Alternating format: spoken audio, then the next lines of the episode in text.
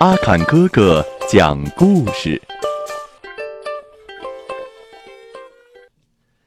小朋友们，你们好，欢迎收听阿坎哥哥讲故事。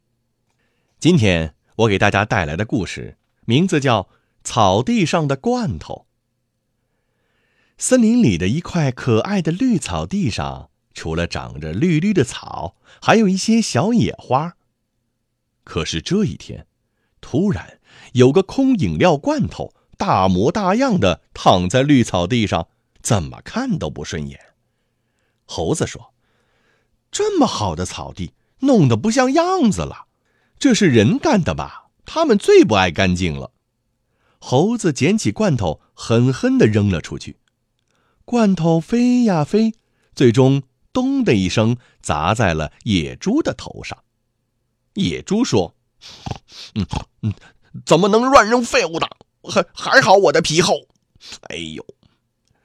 为了别人的脑袋再不会被这罐头打到，野猪用它的两只长牙挖了个坑，把罐头埋了起来。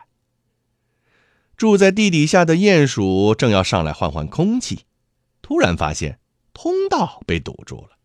鼹鼠很生气地说。怎么能把自己不喜欢的东西朝土里塞呢？也不管人家喜欢不喜欢。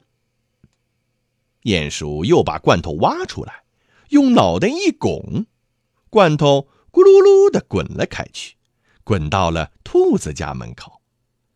兔子飞起一脚，我我去你的！罐头落到了一个鸟窝里，鸟爸爸动作快，一下子接住了。没让罐头碰伤孩子们。鸟妈妈问鸟爸爸：“是给咱孩子送吃的来了吧？”鸟爸爸啄啄罐头，空空空空的。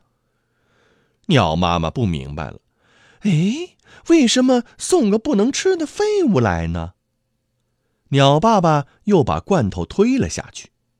鸟窝下面有条小溪，罐头掉进小溪里。就跟着小溪向前淌，向前飘。小溪流着流着，变成了一条小河。河边有一对乌龟兄弟。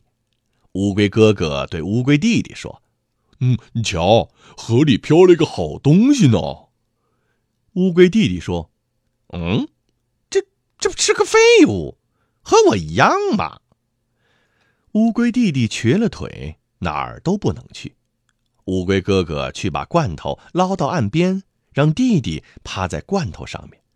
吼，我们的旅行要开始喽！你瞧，你不是废物，他也不是废物喽。